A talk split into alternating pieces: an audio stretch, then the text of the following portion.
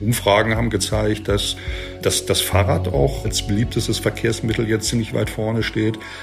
Das würde ja wieder so eine Verkehrswende begünstigen am Ende. Also der Gewinner der ganzen Geschichte ist am Ende nicht unbedingt das Auto. Auch Verkehrsbetriebe sind durch die Corona-Krise betroffen. Welche Auswirkungen das hat, darum geht es heute hier im Podcast. Mein Name ist Sebastian Stachorer. Schön, dass ihr mit dabei seid. Der Rheinische Post Aufwacher. Das Update am Nachmittag. Die wichtigsten News und Hintergründe aus NRW und dem Rest der Welt zum Feierabend, das bekommt ihr jetzt hier bei mir. Herzlich willkommen. Wir haben euch gefragt, welchen thematischen Fokus ihr euch wünscht. Daniel schreibt, ich freue mich, jeden Morgen euren Podcast zu hören. Dabei interessiert mich vor allem der Lokalbezug zum Rheinland. Das ist eure Stärke, darauf solltet ihr setzen. Vielen Dank, Daniel, für dieses Feedback. Das ist sehr wertvoll für uns, während wir am neuen Konzept für diesen Podcast hier feilen. Themenwünsche könnt ihr auch gerne an uns mailen an aufwacher.rp-online.de. Jetzt aber zu den Bussen und Bahnen. Wie geht's euch gerade, wenn ihr mit dem ÖPNV unterwegs seid? Mein Gefühl hat sich seit der Corona-Krise verändert. Früher bin ich total gern Bahn gefahren. Ich meine, wann hat man schon mal so lange keinen Drang ans Handy zu gehen, weil es sowieso kein Netz gibt? Aber jetzt erinnert mich eben immer die Maske an die Pandemie und so richtig wohl fühle ich mich nicht, gerade wenn es dann mal enger wird. Anscheinend geht es aber nicht nur mir so. Die Verkehrsbetriebe befinden sich in der Krise. Die Verkehrswende stockt. Darüber spreche ich mit Jörg Isringhaus aus der NRW-Redaktion der Rheinischen Post. Jörg, sind Bus und Bahn für viele Menschen jetzt keine Alternative mehr? Das ist wohl so, äh, muss man sagen. Natürlich ist es nicht mehr so schlimm wie am Anfang. Also während der Hochzeit der Krise, während des Lockdowns, sprachen wir ja so von Rückgängen zwischen 70 und 90 Prozent ähm, bei den Fahrgästen also sehr massiv. Da ist halt die Frage, wie lange hält sich das alles? Also momentan geht man wahrscheinlich so von 40 bis 50 Prozent weniger Fahrgästen aus. Äh, und ähm, eine weitere Frage ist natürlich, auf welchem Niveau sich das dauerhaft einpendeln wird. Das Mobility Institute in Berlin ähm, sagt, solche Phasen können so bis zu 18 Monate dauern, was natürlich relativ lang ist, also bis sich das wieder so halbwegs normalisiert. Ähm, aber ähm, die Frage ist, ob es sich überhaupt jeweils mal wieder auf diesem Niveau, äh, auf dieses Niveau zurückfindet, auf dem es vor der Krise gewesen ist. Auch wenn die Pendlerzahlen zurückgegangen sind, gerade in den Ballungsgebieten hier bei uns in NRW sind viele Züge zeitweise wieder richtig voll. Stichwort Mindestabstand, der ist dann natürlich unmöglich. Und das kann dazu führen, dass dann viele sagen, hier fühle ich mich irgendwie nicht so sicher. Wie kann sich das wieder ändern? Das ist natürlich eine, eine schwierige Frage, wie sich das ändern kann und, und auch sicher eine komplexe Frage. Also zum einen ähm, muss natürlich äh, ein bisschen was getan werden von den Verkehrsbetrieben, also beispielsweise eine höhere Taktung angeboten werden äh, der, der, der Fahrzeuge. Auf der anderen Seite müssen auch äh, ähm, die Angebote generell vielleicht attraktiver werden, also auch in anderen Bereichen, beispielsweise was Ticketmodelle angeht, dass man da flexibler wird. Ob das letztendlich Ängste nimmt, weiß man nicht, aber es bringt die Leute vielleicht wieder dazu, äh, mehr mit äh, Bus und Bahn unterwegs zu sein. Man kann also durchaus sagen, auch die Verkehrsbetriebe sind in einer Krise. Wie sieht das da aus mit Rettungspaketen und Investitionen? Das wäre doch wichtig, oder? Ja, Rettungspakete wird es ja geben. Also Bus, äh, Bund und Länder haben ja äh, zugesagt, insgesamt fünf Milliarden äh, Euro zur Verfügung zu stellen. Wobei die Verkehrsunternehmen selbst den Bedarf auf etwa fünf bis sieben Milliarden schätzen. Genau kann man das jetzt zu diesem Zeitpunkt noch nicht sagen. Die Frage ist, am Ende bleibt die Zurückhaltung äh, weiter bestehen? Wie lange bleibt sie bestehen und wie stark ist diese Zurückhaltung? Das wird natürlich erst die Zukunft zeigen. Auf jeden Fall braucht es äh, Investitionsmodelle und Rettungspakete, das ist ganz klar. Die Verkehrswende könnte ja auch noch aus einem anderen Grund abgestoppt werden. In der Corona-Krise entdecken viele Unternehmen, dass Homeoffice doch eigentlich ganz gut klappt. Ist die Frage, kann man vielleicht so oder so sehen, ja? Einerseits äh, bremst es vielleicht äh, die Verkehrswende ein bisschen aus weil manche Leute ähm, auch aufs, aufs Auto umsteigen, einfach weniger ÖPNV nutzen. Andererseits kann man sagen, äh, besteht die Hoffnung, dass vielleicht äh, Mobilität anders gelebt, anders gedacht und äh, ausgeführt wird. Ähm, die Leute fahren äh, vielleicht weniger ÖPNV, mit dem ÖPNV äh, oder sagen wir, vielleicht fahren sie nicht unbedingt weniger, sie fahren zu unterschiedlichen Zeiten. Ja, sie, äh, das, das Ganze entzerrt sich ein bisschen. Es heißt ja auch nicht, ist ja auch nicht so, dass die Leute jetzt zwangsläufig vom ÖPNV aufs Auto umsteigen. Umfragen haben gezeigt, dass ähm, dass das Fahrrad auch äh, als beliebtestes Verkehrsmittel jetzt ziemlich weit vorne steht. Das würde ja wieder dafür so eine Verkehrswende begünstigen am Ende. Also der Gewinner der ganzen Geschichte ist am Ende nicht unbedingt das Auto. Äh, das ist, glaube ich, zu diesem Zeitpunkt noch nicht ausgemacht. Also insofern ist es sehr schwer zu sagen am Ende, wie, wie wirkt sich das äh, Homeoffice aus. Man weiß ja auch nicht, wie, ob, wie dauerhaft äh, diese Entwicklungen am Ende sind. Also äh, wird das, das äh, sagen wir, diese Begünstigung des Homeoffice, bleibt das eine dauerhafte Einrichtung? Äh, arbeiten die Leute jetzt länger von zu Hause, auch in Zukunft? Oder hat sich das in dem Jahr mit einem Impfstoff möglicherweise alles wieder so ein bisschen erledigt und wird wieder runtergefahren? Also ähm, da ist viel Unsicherheit mit im Spiel. Und welche neuen Chancen bringt die Corona-Krise auf der anderen Seite vielleicht auch mit sich?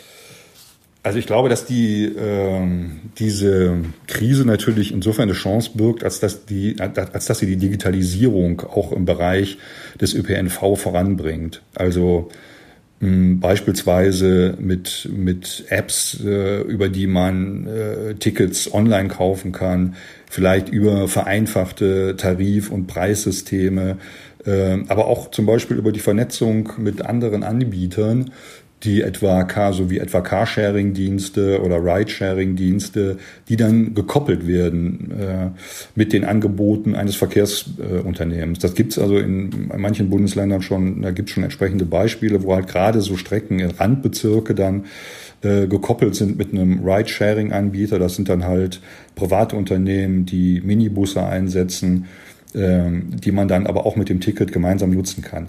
Also das sind so Möglichkeiten der Vernetzung, die sicherlich dadurch Auftrieb erhalten und hoffentlich dann auch zu einer dauerhaften Einrichtung werden. Insofern kann das äh, sich auch äh, positiv auswirken. Das sind natürlich Sachen, alles Dinge und Entwicklungen, die eine Menge Zeit brauchen. Also das wird jetzt nicht von heute auf morgen passieren, aber äh, wahrscheinlich schon in den nächsten Jahren. Jörg Isringhaus aus der NRW-Redaktion der Rheinischen Post war das. Vielen Dank. Ja, gerne. Diese Recherche ist übrigens möglich, weil viele von euch uns mit einem RP Plus Abo unterstützen. Vielen Dank dafür. Wer das auch einmal ausprobieren möchte, ein Angebot gibt es unter rp-online.de-aufwacher-angebot. Schauen wir jetzt auf das, was sonst gerade noch wichtig ist. Düsseldorf erwägt eine Sperrstunde für die Altstadt. Weil es in Düsseldorf weiterhin viele Corona-Infektionen gibt, hat die Stadt nun einen Drei-Stufen-Plan für die Altstadt vorgestellt. Konkrete Maßnahmen treten demnach in Kraft, wenn die 7-Tage-Inzidenz Werte von 30, 40 und 50 überschreitet. Ab einem Wert von 30 wird Musik in Gaststätten ab 24 Uhr verboten, der Außerhausverkauf von Alkohol schon ab 22 Uhr. Ab dann gelte auch ein Verweilverbot in den betroffenen Bereichen, etwa der Freitreppe, der Kurze Straße oder dem Rheinufer. Ab einem Wert von 40 soll ab 1 Uhr eine Sperrstunde gelten und bei einem Wert ab 50 sollen nur noch Restaurants öffnen dürfen, die auch Essen anbieten. In den vergangenen Tagen lag die 7-Tage-Inzidenz für Düsseldorf laut RKI bei 22. Deutschlandweit war das direkt hinter dem Kreis Gütersloh der zweithöchste Wert. Inzwischen ist die Zahl auf 17 gesunken. Auch in Köln gab es zuletzt Probleme mit Menschenansammlungen trotz Corona-Beschränkungen.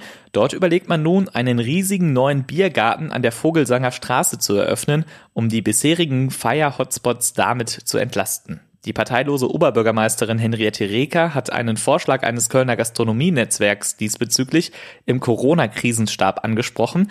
Maßgabe ist, der Biergarten solle entlasten und alle Corona-Regeln sollen eingehalten werden. Zitat, es wird bestimmt keine Partymeile.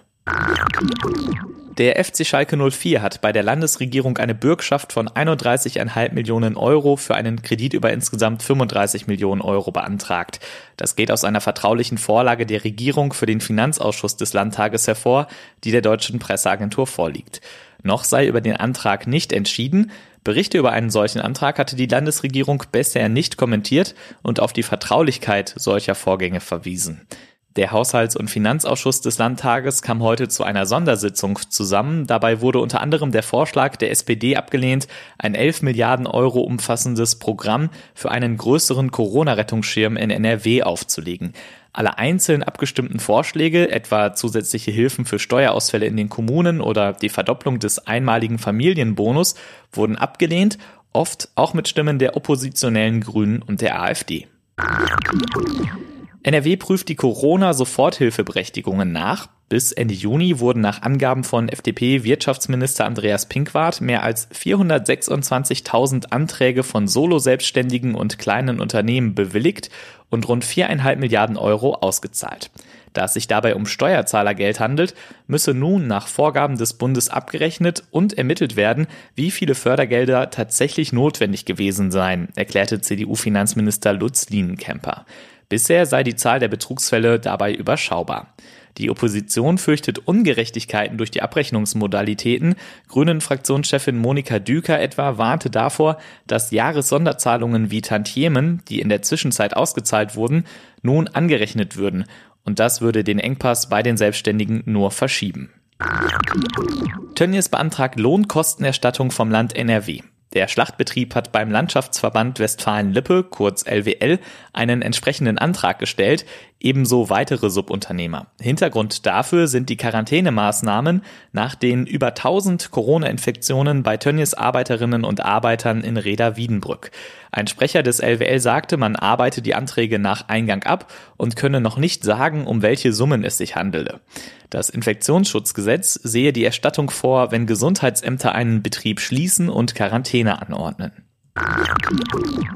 In Bedburg-Hau wurde ein 67-Jähriger festgenommen, der aus der LVR-Klinik in Düren geflüchtet war. Passanten erkannten den Mann, der seit 1997 wegen versuchter Vergewaltigung und sexuellen Missbrauch eines Kindes in der Klinik untergebracht war. Seit dem 25. Juni war der Mann auf der Flucht. Heute Morgen konnte ihn die Polizei wieder in Gewahrsam nehmen. Laut Polizei liegen keine Hinweise für die Begehung von Straftaten während dieser Zeit vor. Und das hier ist einer für die Kategorie dumm gelaufen. Ein 26-jähriger Paketbote wurde auf der A40 in Duisburg rausgewunken, weil er einer Polizeistreife aufgefallen war. Warum? Naja, er rauchte am Steuer. Und zwar einen Joint. Im Wagen fand eine Spürhundin dann noch mehr Drogen und eine Haschmühle. Den Fahrer erwartet nun eine Anzeige wegen Besitzes von Betäubungsmitteln und Fahrens unter Drogeneinfluss. Das war euer News Update am Nachmittag. Wenn ihr uns etwas sagen möchtet oder Themenvorschläge habt oder Anmerkungen zu diesem Podcast, dann schreibt uns an aufwacher.rp-online.de. Mehr Kontaktmöglichkeiten findet ihr auch in den Show Notes. Mehr Nachrichten gibt es am Montag früh in diesem Feed und jederzeit auf RP Online. Ich bin Sebastian Stachorra, danke fürs Zuhören, habt ein schönes Wochenende, macht's gut. Mehr bei uns im Netz rp-online.de